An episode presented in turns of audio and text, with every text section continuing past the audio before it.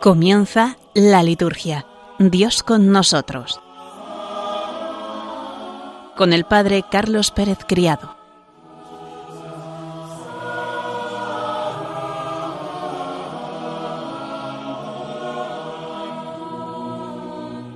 Buenas tardes queridos oyentes de Radio María y bienvenidos un lunes más a nuestro programa la liturgia, Dios con nosotros. Estamos ya terminando el año litúrgico, el siguiente programa ya lo dedicaremos al tiempo de Adviento. Este lo dedicaremos a este final del año litúrgico en el cual celebraremos esa gran fiesta de Jesucristo, Rey del universo.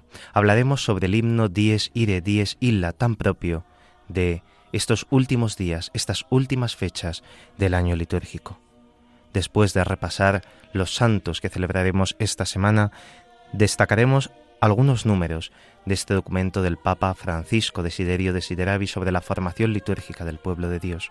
Comentaremos también los prenotandos, la introducción al leccionario y después veremos uno de los autores del movimiento litúrgico, Romano Guardini.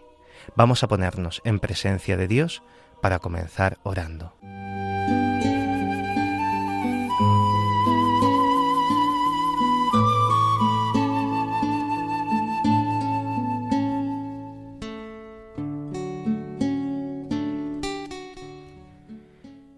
Del Evangelio según San Mateo.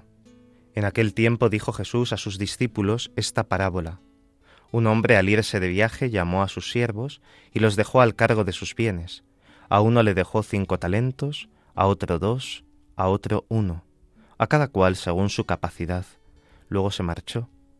El que recibió cinco talentos fue enseguida a negociar con ellos y ganó otros cinco. El que recibió dos hizo lo mismo y ganó otros dos. En cambio, el que recibió uno fue a hacer un hoyo en la tierra y escondió el dinero de su señora. Al cabo de mucho tiempo, viene el señor de aquellos siervos y se pone a ajustar las cuentas con ellos.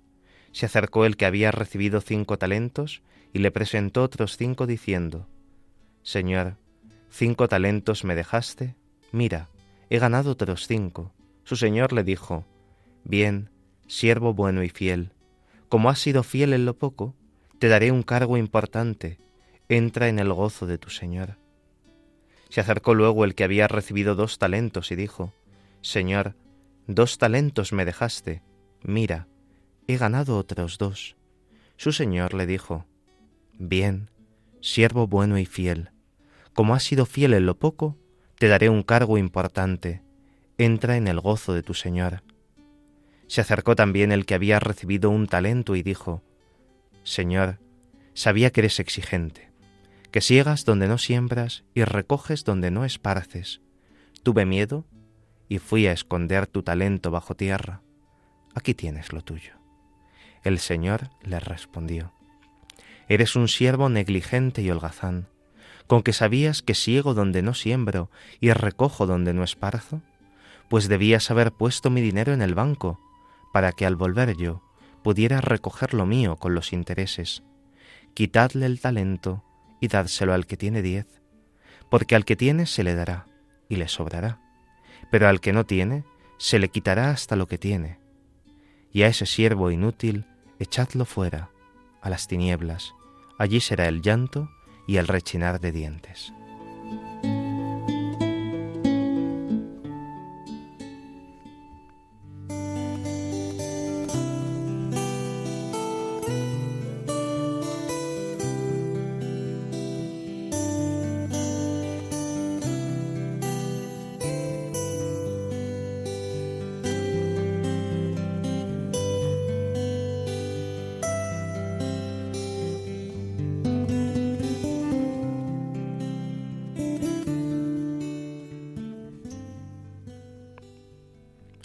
Ayer escuchábamos la parábola de los talentos.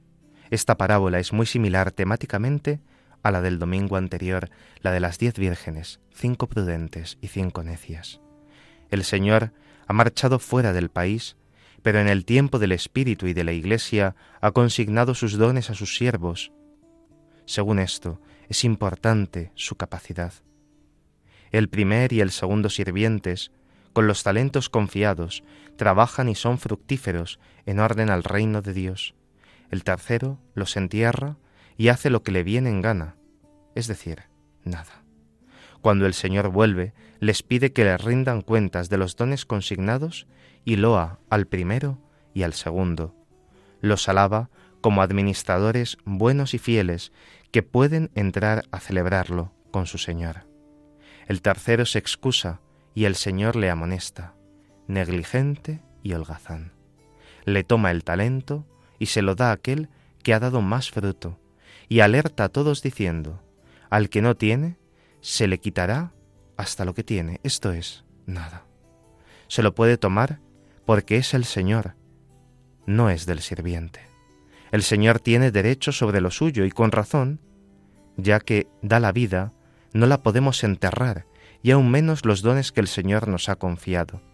La parábola nos enseña, por un lado, que al principio siempre hay dones del Señor, y segundo, que debemos ser responsables desde la libertad de la gracia recibida. Nunca esta parábola debe interpretarse desde las capacidades naturales de cada uno. Se trata de los dones que el Señor nos ha confiado a modo de consignación para la misión.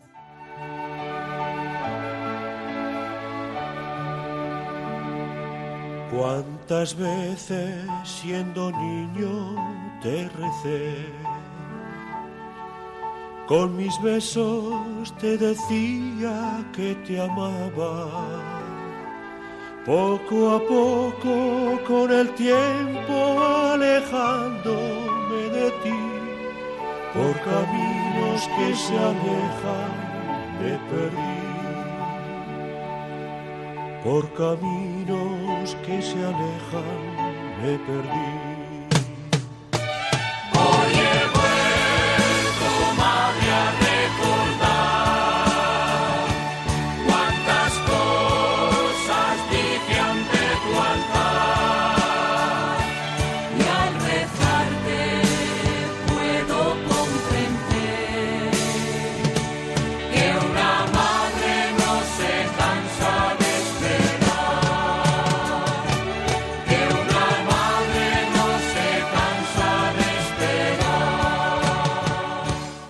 A repasar las principales celebraciones de esta semana. Mañana martes celebraremos la memoria obligatoria de esta fiesta mariana de la presentación de la Virgen María en el templo. Esta fiesta surge en el año 543. Fue el tiempo en el que se dedicó una basílica a la Virgen, la nueva. Se levantó en la misma montaña de Sión. Las iglesias orientales, muy sensibles ante las fiestas marianas, conmemoran este día la entrada de María en el templo, para indicar el don que de sí misma hacía en cuerpo y alma a Dios. Es una de las doce fiestas dedicadas a María. La liturgia oriental invoca este día a María como fuente incesante del amor, templo espiritual de la santa gloria de Cristo nuestro Señor. La oración colecta del día de hoy dice así, Concédenos, Señor, a cuantos honramos la gloriosa memoria de la Santísima Virgen María, por su intercesión, participar como ella de la plenitud de tu gracia. Para la celebración de esta memoria sería muy adecuado poder coger el resto de oraciones, la oración sobre las ofrendas, la oración después de la comunión y el mismo prefacio de uno de los formularios de las misas de la Virgen María, el número 23, que se titula La Virgen María, templo del Señor.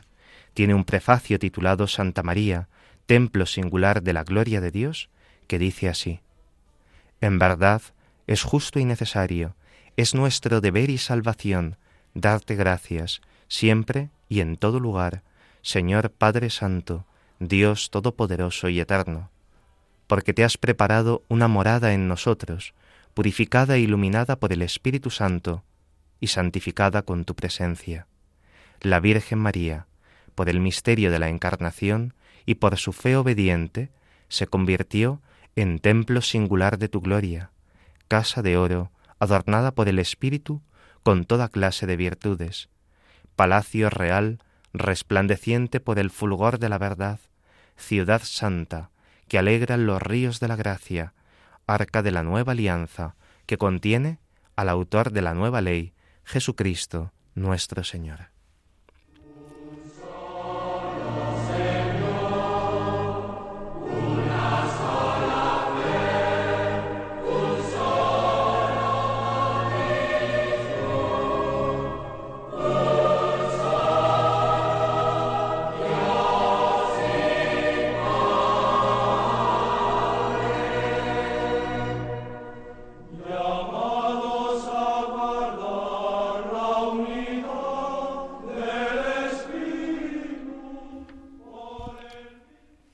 El día 22 celebraremos la memoria obligatoria de Santa Cecilia, Virgen y Mártir, que es venerada desde muy antiguo en la Iglesia de Roma. Se venera en la Basílica del Trastevere y en el cementerio de Calixto en la Vía Apia. Se cree que Cecilia era una joven romana noble que padeció durante la persecución de Alejandro Severo en torno al año 230, durante el papado de Urbano I. Su pasión fue muy conocida y divulgada, pero ya los volandistas afirmaban que era totalmente legendaria. Por consiguiente, es muy poco lo que se puede afirmar sobre la santa. Es probable una identificación de la mártir con la titular de la Basílica del Trastevere. Lo más determinante es que el nombre de la santa se incluye secularmente en el canon romano, en la primera de las plegarias eucarísticas del misal. La Iglesia celebra en ella los dones de la virginidad y del martirio. Ambos resplandecen en la pureza de la fe vivida y testimoniada.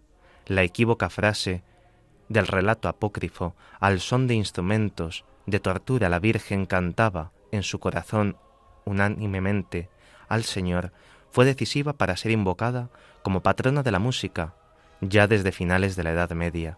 Consta que su memoria litúrgica en el día de hoy, en el día de hoy, el día 22 de noviembre, se celebraba ya en el año 545.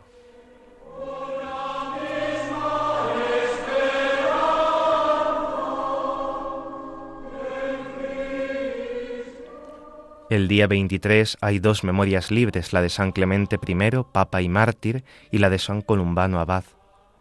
San Clemente I, Papa y Mártir, tercer sucesor del apóstol San Pedro, que rigió la Iglesia romana y escribió una espléndida carta a los Corintios, para fortalecer entre ellos los vínculos de la paz y de la concordia. Se celebra en el día 23 el sepelio de su cuerpo en Roma. San Columbano Abad, que también se puede celebrar su memoria en ese día, el 23 de noviembre, es irlandés de nacimiento, que por Cristo se hizo peregrino para evangelizar a las gentes de las Galias. Fundó, entre otros muchos monasterios, el de Luxeil, que él mismo rigió con estricta observancia y obligado después a exiliarse, atravesó los Alpes y construyó el cenobio de Bobbio, en la región de Liguria, famoso por su disciplina y estudios, en el cual se durmió en paz, lleno de méritos para con la Iglesia. Su cuerpo recibió sepultura el día 23 de noviembre del año 615.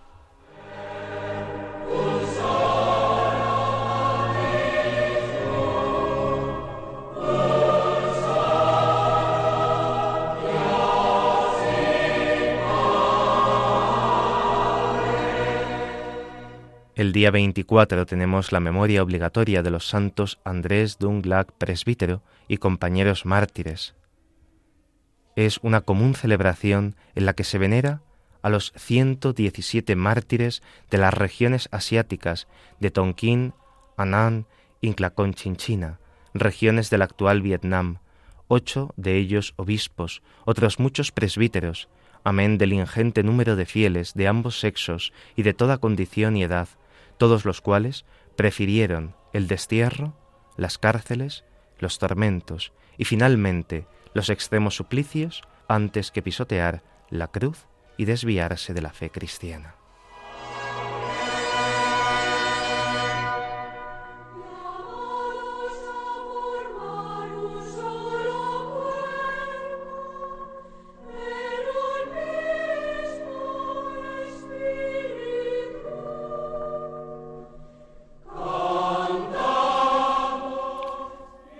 El sábado tendremos la posibilidad de celebrar la memoria libre de Santa Catalina de Alejandría, Virgen y Mártir, y también la memoria de Santa María en sábado. Para este sábado sería adecuado que pudiésemos celebrar con este formulario de la Virgen María, María, Reina del Universo. Al día siguiente miraremos a Cristo como Rey del Universo. El día anterior podemos celebrar a María, como reina también del universo, tantos títulos cristológicos tienen su paralelo, su similitud con la Madre del Redentor. Santa Catalina de Alejandría, virgen y mártir, que según la tradición fue una virgen de Alejandría, dotada tanto de agudo ingenio y sabiduría como de fortaleza de ánimo. Su cuerpo se venera piadosamente en el célebre monasterio del monte Sinaí, en el actual Egipto. La memoria de Santa María, Reina del Universo, fue instituida por el Papa Pío XII en el año 1954. El Papa Pablo VI, cuando promulgó el calendario romano general, trasladó esta fiesta al día 22 de agosto, que coincide con la octava de la Asunción. La dignidad real de Santa María Virgen pertenece al misterio de su plena glorificación y perfecta configuración con su Hijo, Rey de todos los siglos. Como dice el Concilio Vaticano II, el Lumen Gentium número 59, la Virgen Inmaculada, terminado el curso de su vida terrena, fue asunta en cuerpo y alma a la gloria celestial y ensalzada como reina del universo, para que se asemejara más a su Hijo, Señor de señores y vencedor del pecado y de la muerte. Así como el reino de Cristo no es de este mundo, así también la potestad regia de la Virgen no pertenece al orden de la naturaleza, sino al de la gracia. Entre los elementos que en el orden de la gracia constituyen la dignidad real de la Virgen María, los textos de la misa celebran principalmente cuatro la humildad, la función maternal, la humilde intercesión, el signo de la gloria futura de la Iglesia. Vamos a escuchar la oración colecta y el prefacio que podremos emplear este sábado. La oración colecta dice así, Dios Todopoderoso, que nos has dado como madre y como reina a la madre de tu unigénito, concédenos que, protegidos por su intercesión, alcancemos la gloria de tus hijos en el reino de los cielos.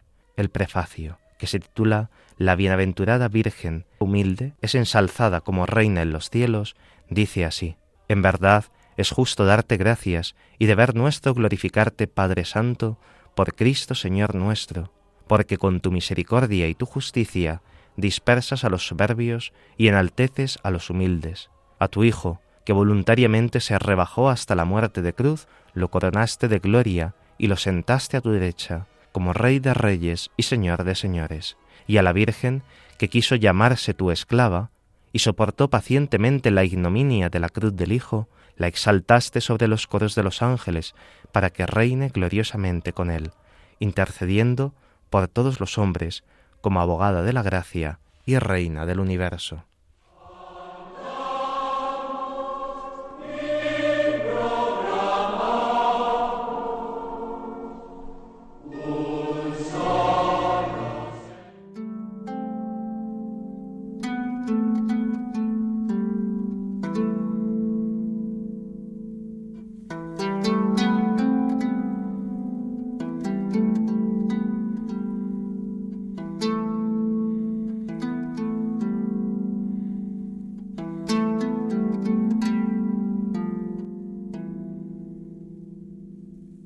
Continuamos leyendo estos números de Desiderio Desideravi, esta carta apostólica sobre la formación litúrgica del pueblo de Dios. Nos habíamos quedado en el número 45 que dice así. Entonces, la pregunta que nos hacemos es ¿cómo volver a ser capaces de símbolos? ¿Cómo volver a saber leerlos para vivirlos? Sabemos muy bien que la celebración de los sacramentos es, por la gracia de Dios, eficaz en sí misma, ex opere operato. Pero esto, no garantiza una plena implicación de las personas sin un modo adecuado de situarse frente al lenguaje de la celebración. La lectura simbólica no es una cuestión de conocimiento mental, de adquisición de conceptos, sino una experiencia vital.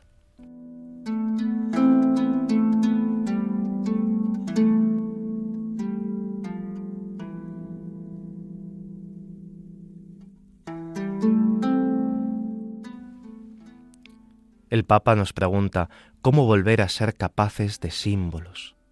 Pues lo primero es observando la realidad que nos rodea, la realidad natural, pero también en la propia celebración.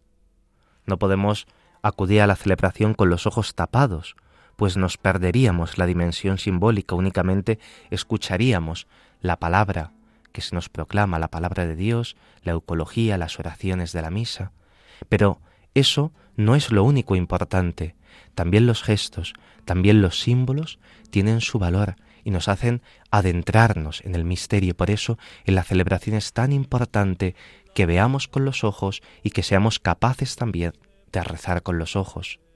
Y a través de una buena formación podremos ir comprendiendo no solo los símbolos, sino la profundidad que tiene cada uno de ellos. Cuando acabemos este documento del Papa, nos introduciremos en este lenguaje simbólico tan importante para poder comprender más y mejor la celebración litúrgica de cada uno de los sacramentos.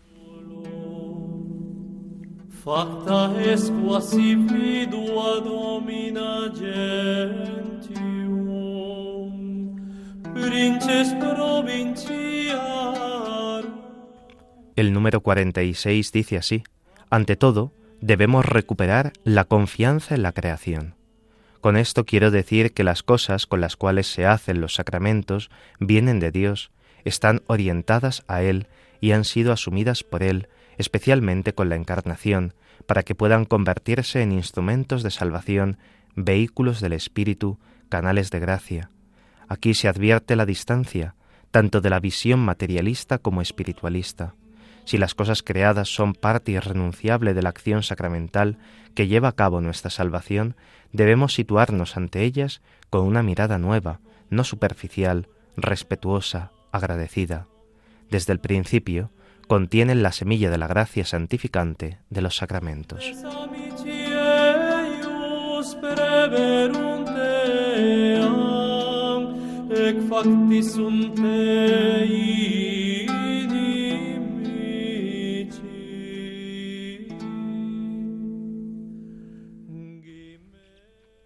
Cristo con su encarnación ha asumido todo lo creado. Por eso toda la creación puede participar de la gloria de Dios y participan también los elementos materiales de la celebración litúrgica. El pan y el vino, algo tan natural para nosotros, tan corriente en nuestras mesas para los occidentales, son materia para el sacramento de la Eucaristía y pasan a ser, por la oración del sacerdote, por la acción del Espíritu Santo, el cuerpo y la sangre del Señor. La creación está al servicio también de la liturgia y del encuentro con Dios. Basta que nosotros valoremos suficientemente este don de Dios. Dios nos ha dado la creación no para aprovecharnos de ella de manera desmedida, sino para que sirva para su propia gloria.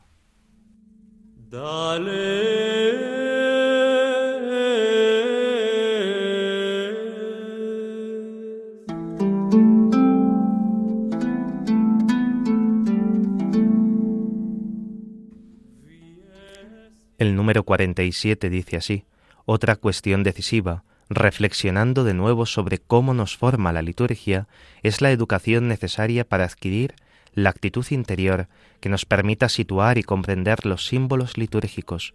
Lo expreso de forma sencilla. Pienso en los padres, y más aún en los abuelos, pero también en nuestros párrocos y catequistas. Muchos de nosotros aprendimos de ellos el poder de los gestos litúrgicos, como la señal de la cruz, el arrodillarse o las fórmulas de nuestra fe. Quizás puede que no tengamos un vivo recuerdo de ello, pero podemos imaginar fácilmente el gesto de una mano más grande que toma la pequeña mano de un niño y acompañándola lentamente mientras traza por primera vez la señal de nuestra salvación. El movimiento va acompañado de las palabras, también lentas, como para apropiarse de cada instante de ese gesto, de todo el cuerpo, en el nombre del Padre, y del Hijo, y del Espíritu Santo. Amén. Para después soltar la mano del niño y dispuesto a acudir en su ayuda, ver cómo repite él solo este gesto ya entregado, como si fuera un hábito que crecerá con él, vistiéndolo de la manera que sólo el Espíritu conoce. A partir de ese momento, ese gesto, su fuerza simbólica, nos pertenece, o mejor dicho, pertenecemos a ese gesto, nos da forma, somos formados por él. No es necesario hablar demasiado, no es necesario haber entendido todo sobre ese gesto, es necesario ser pequeño, tanto al entregarlo como al recibirlo. El resto es obra del Espíritu. Así hemos sido iniciados en el lenguaje simbólico. No podemos permitir que nos roben esta riqueza. A medida que crecemos, podemos tener más medios para comprender, pero siempre con la condición de seguir siendo pequeños.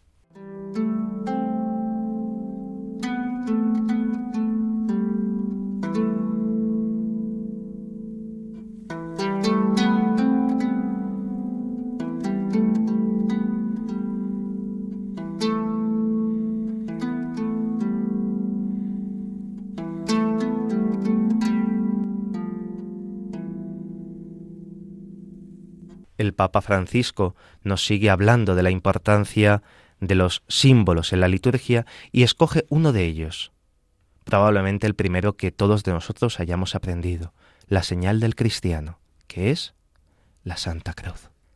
¿Os acordáis de quién os introdujo poco a poco en la oración? Uno de vuestros abuelos, o vuestros padres, o un hermano, alguno de vosotros quizá un catequista, a lo mejor ibais y os santiguabais con la mano izquierda, ¿no? Porque queréis hacerlo como él lo hacía. Y os enseñaron que era con la derecha, despacio, en la frente, en el pecho, en el hombro izquierdo, en el hombro derecho. El primero que trazó la cruz sobre vosotros fue el sacerdote en el día de vuestro bautismo, que os introdujo así en la iglesia. Dirían los padres como un arado. Se mete en la tierra para hacerla fecunda, el sacerdote introdujo su dedo en la frente, del niño para hacerle fecundo con la señal de la Santa Cruz. O quizá fue vuestro padre o vuestra madre que recién nacidos os hicieron la señal de la cruz diciendo, aunque aún no le hayamos llevado a bautizar, queremos que este niño sea cristiano, sea plenamente del Señor. El Papa nos dice que a los símbolos tenemos que acercarnos como niños, con esa sencillez, aunque tengamos ya años, con esa sencillez con la cual aprendimos a santiguarnos, aprendemos el resto de signos, y aunque no los entendamos aún plenamente, Él dice, es el Espíritu Santo el que poco a poco nos hará conocer la profundidad de aquel gesto que hacemos, de aquel gesto que repetimos. La formación nos ayudará para que la acción del Espíritu sobre nosotros sea cada vez más viva y más eficaz. Hemos llegado a la mitad de nuestro programa y vamos a hacer un momento de oración con la versión del Dies Ire de Mozart.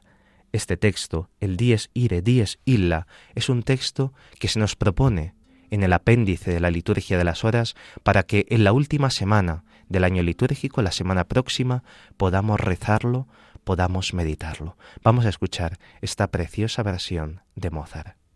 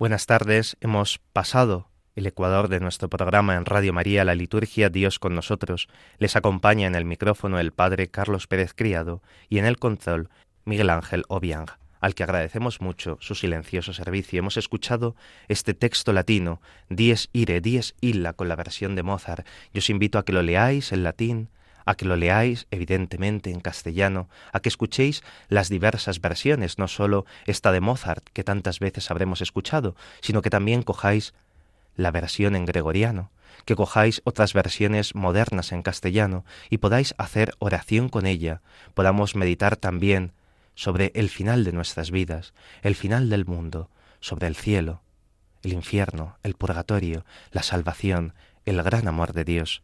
El texto dice así, Día de la ira en aquel día, en el que el mundo se disolverá en cenizas, como predijeron David y la Sibila, cuánto terror habrá en el futuro cuando el juez haya de venir para hacer estrictas cuentas.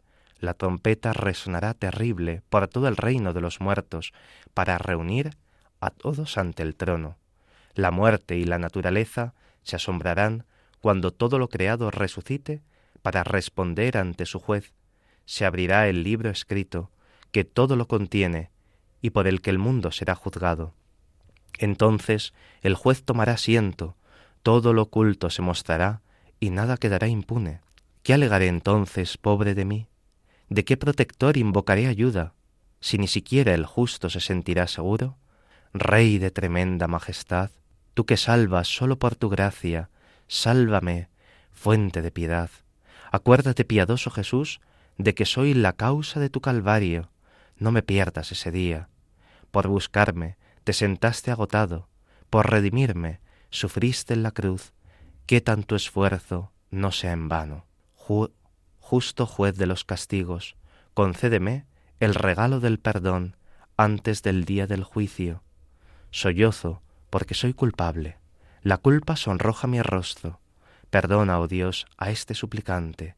Tú que absolviste a Magdalena y escuchaste la súplica del ladrón, dame a mí también esperanza. Mis plegarias no son dignas, pero tú, que actúas con bondad, no permitas que arda en el fuego eterno. Colócame entre tu rebaño y sepárame de los impíos situándome a tu derecha. Condenados los malditos, arrojados a las llamas acerbas, llámame entre los benditos. Te ruego compungido y de rodillas, con el corazón contrito, casi en cenizas, que cuides de mí en el final. Será de lágrimas aquel día, en el que del polvo resurja el hombre culpable para ser juzgado. Perdónalo, o entonces, oh Dios, Señor de piedad, Jesús, y concédele el descanso. Amén.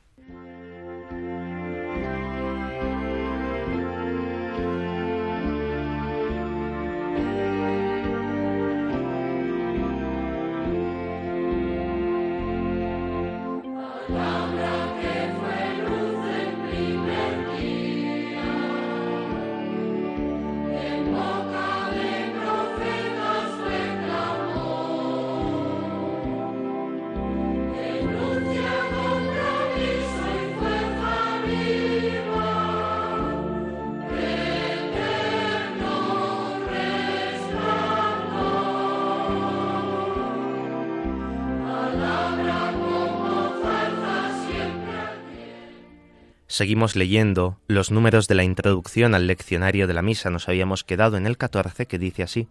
Lo que más ayuda a una adecuada comunicación de la palabra de Dios a la asamblea por medio de las lecturas es la misma manera de leer los lectores, que deben hacerlo en voz alta y clara y con conocimiento de lo que leen. Las lecturas, tomadas de versiones aprobadas, pueden, según la índole de las diversas lenguas, ser cantadas, pero de modo que el canto no oscurezca el texto, sino que le dé realce. Si se dice en el latín, se observará lo indicado en el Ordo Cantus Mise.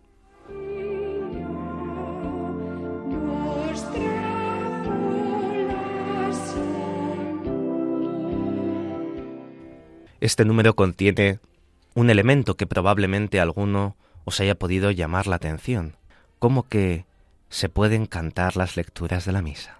Esto es algo que probablemente en muy pocas ocasiones hayamos escuchado, pero fijaos, si cogéis un día el leccionario de vuestra parroquia y os vais a las últimas páginas, encontraréis la forma no sólo de cantar el salmo responsorial, que es lo que habitualmente cantamos, sino también de cómo se puede cantar el Evangelio, que alguna vez lo habremos escuchado cantado, y cómo se puede cantar también la primera lectura y la segunda lectura.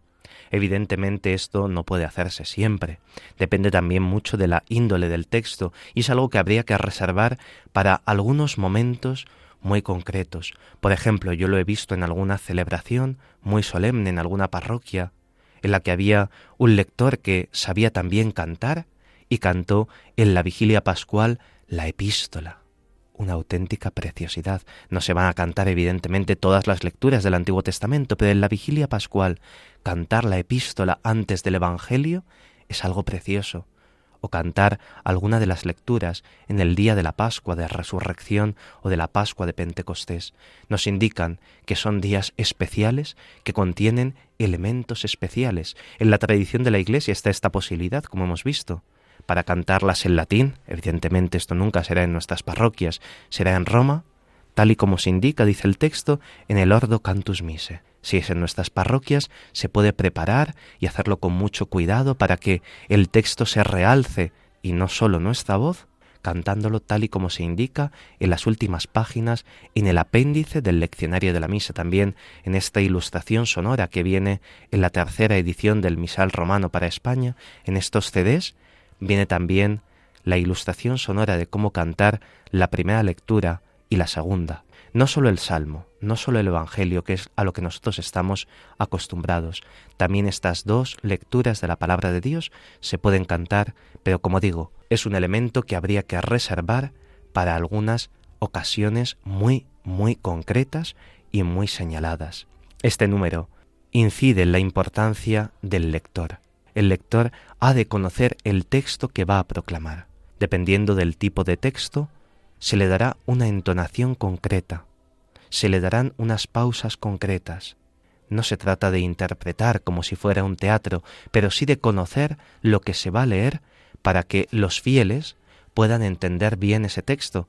Tantas veces alguno de vosotros habrá leído un texto en misa que no se habría preparado y al bajar del ambón ha dicho, ¿qué he leído? Si casi no me he dado cuenta. Por eso la preparación del texto es tan importante. Se ha de leer con voz alta y clara.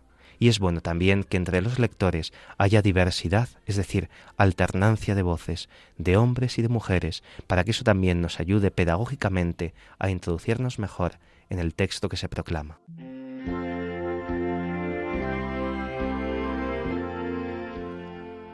El número 15 dice que antes de las lecturas, especialmente antes de la primera, pueden hacerse unas breves y apropiadas municiones. Hay que atender con mucho cuidado al género literario de esas municiones. Deben ser sencillas, fieles al texto, breves, preparadas minuciosamente y adaptadas al matiz propio del texto al que deben introducir.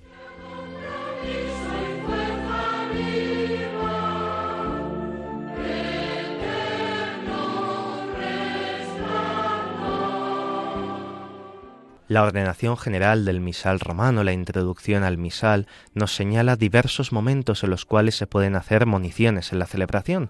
Una de ellas es al comienzo de la celebración, otra de ellas es al final de la celebración, lo que conocemos comúnmente como avisos, pero también hay otros dos momentos en los que se pueden hacer municiones.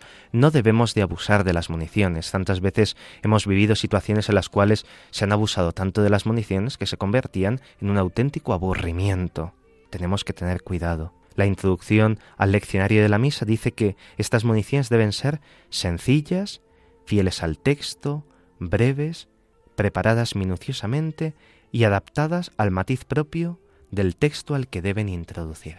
Estos otros dos momentos en los cuales se pueden hacer municiones son a las lecturas y a la plegaria eucarística, fijaos a las lecturas, antes de comenzar la proclamación de las lecturas, se puede hacer una breve munición que nos ayude a situarnos y también al comienzo de la plegaria eucarística, después de la oración sobre las ofrendas, se puede hacer otra breve munición que indique a los fieles ese momento tan importante en el cual nos vamos a introducir, que es el corazón de la celebración misma. Antes de las lecturas se pueden hacer. Hay veces que vemos que se hacen municiones a cada lectura. Esto se hace tremendamente pesado. La misma introducción dice que es adecuado que se haga una munición antes de la primera lectura y en esa munición se recojan ya todo lo que queramos expresar sobre el resto de lecturas. Tantas veces, fijaos, en los días entre semana, es más interesante hacer una munición que hacer una homilía, porque la munición nos invita a escuchar el texto de una manera con el cual podamos comprenderlo mejor. Tantas veces con esa munición podremos captar matices que si no, por nuestro despiste, por no haber preparado las lecturas antes de ir a la celebración de la Eucaristía, pasarían desapercibido. Pero si el sacerdote, o el diácono, o el lector hace una munición cuidada sobre el libro que vamos a leer, o sobre el pasaje, o sobre algún aspecto en el cual hemos de fijarnos, esa munición nos ayudará tremendamente a comprender mejor las lecturas de la palabra de Dios. En los domingos tenemos que tener cuidado para que las municiones no sustituyan a las lecturas. Las municiones tienen que tener un carácter mistagógico, que nos introduzcan en aquello que vamos a escuchar, pero el contenido de la humilía es otro distinto.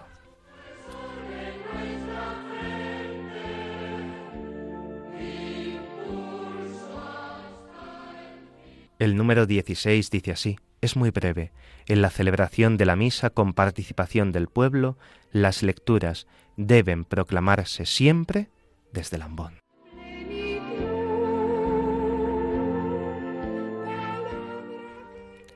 El número es breve pero contundente. Se le ha dedicado un número aparte del resto, para que no pase desapercibido en medio de un número que tenga un texto mucho más largo. Breve, Siempre que la misa se celebre con la participación del pueblo de Dios, que es la celebración en la cual participamos todos en las parroquias, las lecturas deben proclamarse siempre, fijaos cómo incide el texto, deben proclamarse siempre desde el ambón, no desde otro sitio. Hay dos mesas, la mesa de la palabra y la mesa de la Eucaristía. La mesa de la Eucaristía es el altar, la mesa de la palabra es el ambón.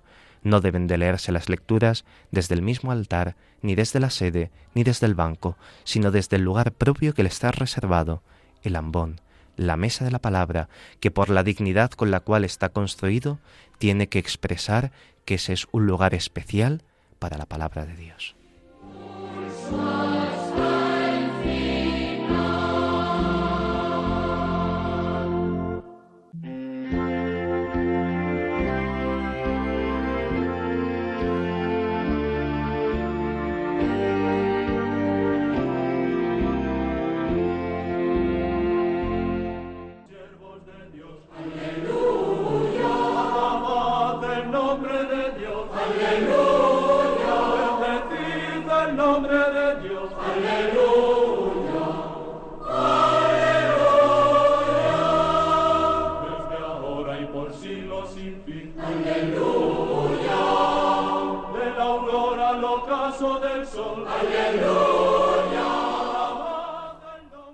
Vamos a seguir viendo autores del movimiento litúrgico y esta vez veremos a uno importante, a Romano Guardini y el espíritu de la liturgia.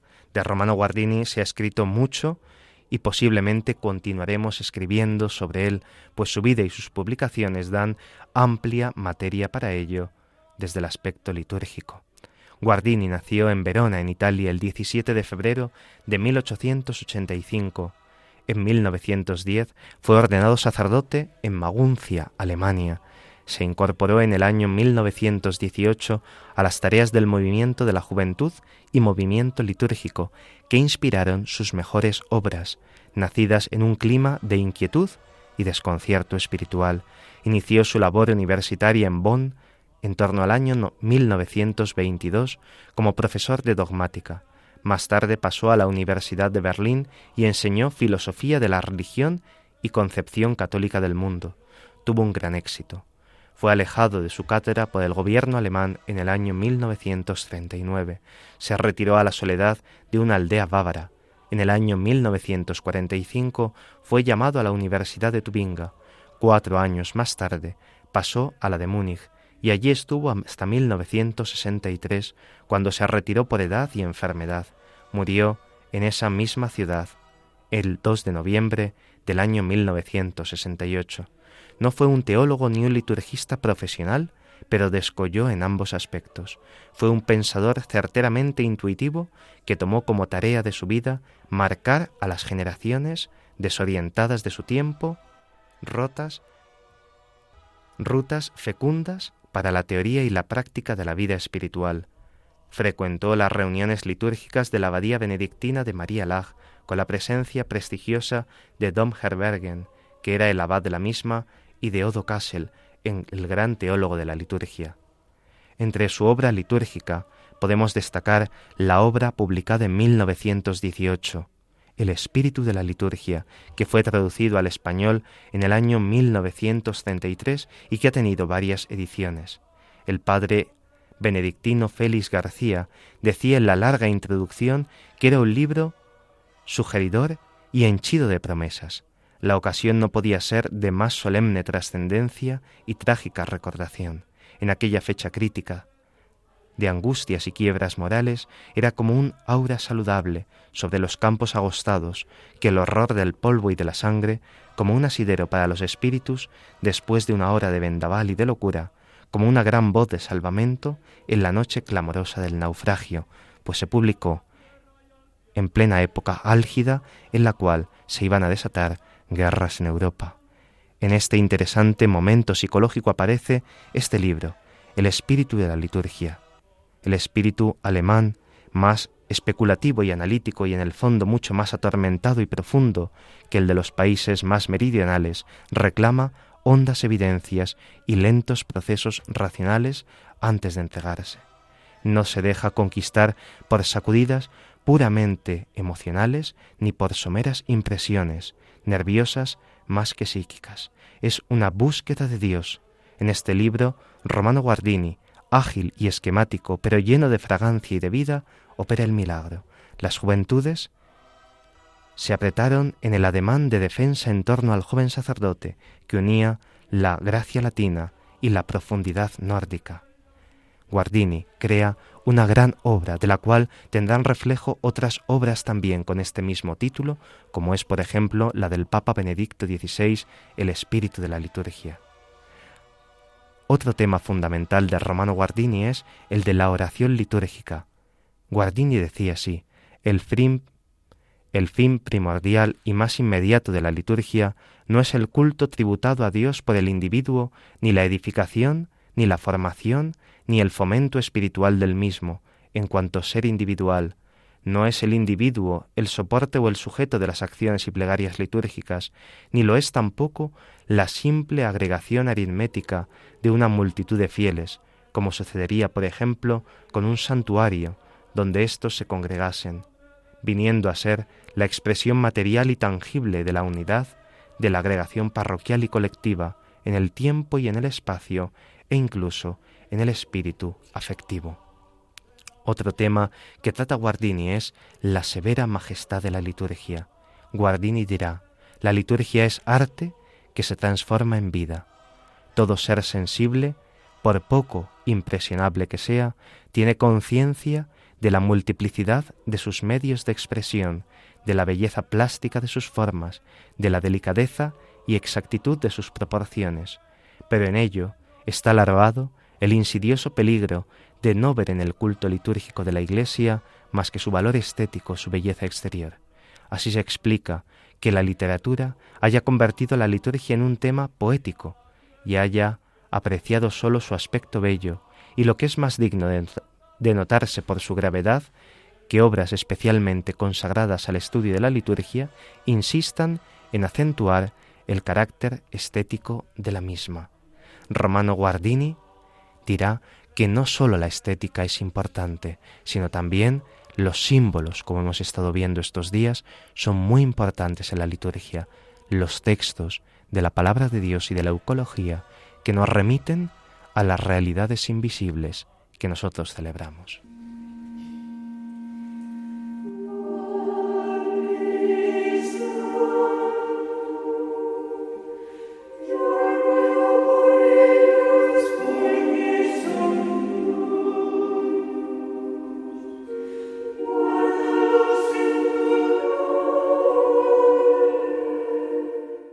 Semana próxima tendremos la celebración de la fiesta de San Andrés Apóstol. Será la única celebración que tengamos. El resto de días podremos así dedicarnos a meditar con más profundidad el final de nuestras vidas, el final del año litúrgico. Podremos usar ese texto que hemos sugerido, el dies ire, dies la de meditación. De San Andrés Apóstol podemos decir que las iglesias siempre han celebrado las fiestas de los apóstoles y de evangelistas. No se deja de celebrar ninguna de ellas.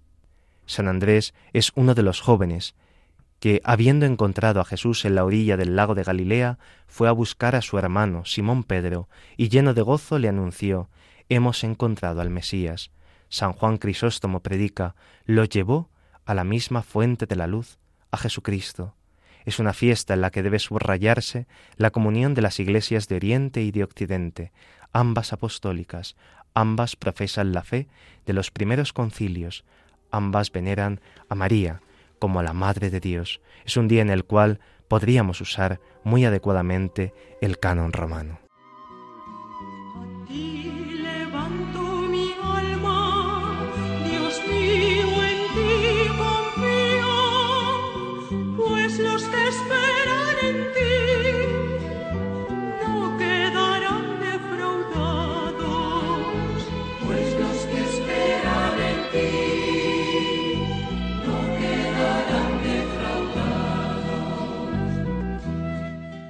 El sábado próximo sería muy recomendable poder celebrar con el formulario de Santa María, Madre de la Santa Esperanza. Es ya un formulario que nos introduce en el tiempo de Adviento, en este tiempo de la espera, de la última venida del Señor y de su venida en la carne.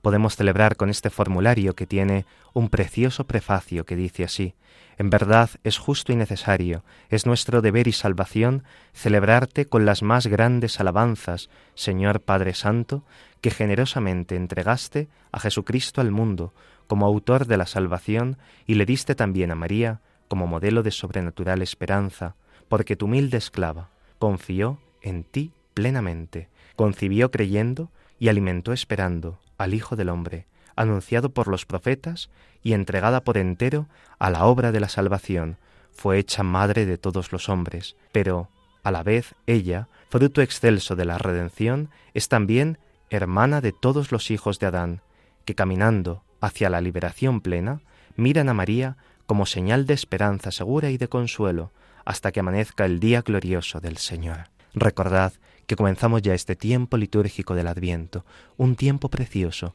Comienza con ese canto en latín, Azte levavi, anima mea domine.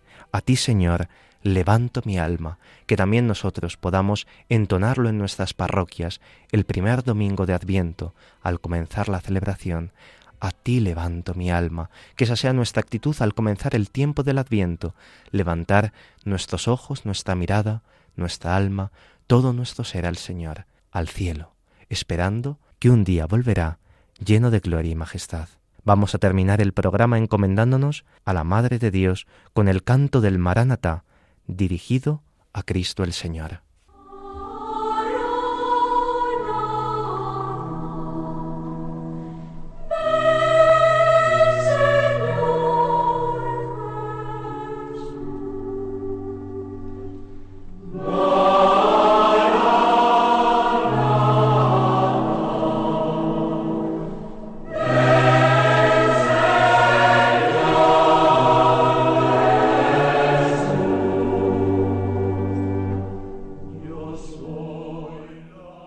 Esta tarde les ha acompañado en el micrófono el padre Carlos Pérez Criado y en el control Miguel Ángel Obiang, al que agradecemos mucho su silencioso servicio. Nuestro programa llega a su fin, pero les invitamos a que no cambien la sintonía y continúen en esta radio, en Radio María. Podéis escribirnos para cualquier duda o comentario al email del programa, la liturgia Dios con nosotros, arroba radiomaria.es. Agradecemos mucho a todos los que nos habéis escrito desde Majadahonda, a Pilar, a Asun, a Carmen, a Loli. Gracias a vosotros, también a Marco, a Pedro, a Juan, a Luis, a Antonio, a Concepción. Gracias por vuestras sugerencias, gracias también por vuestras palabras de ánimo. Si quieren volver a escuchar el programa, pueden descargar el podcast en la web de Radio María. También pueden solicitar el programa en CD llamando al 91 822 8010 o en radiomaria.es. Queridos oyentes, gracias por vuestra fidelidad y nos volvemos a encontrar ya en el lunes de la primera semana de Adviento, si Dios quiere, en 15 días.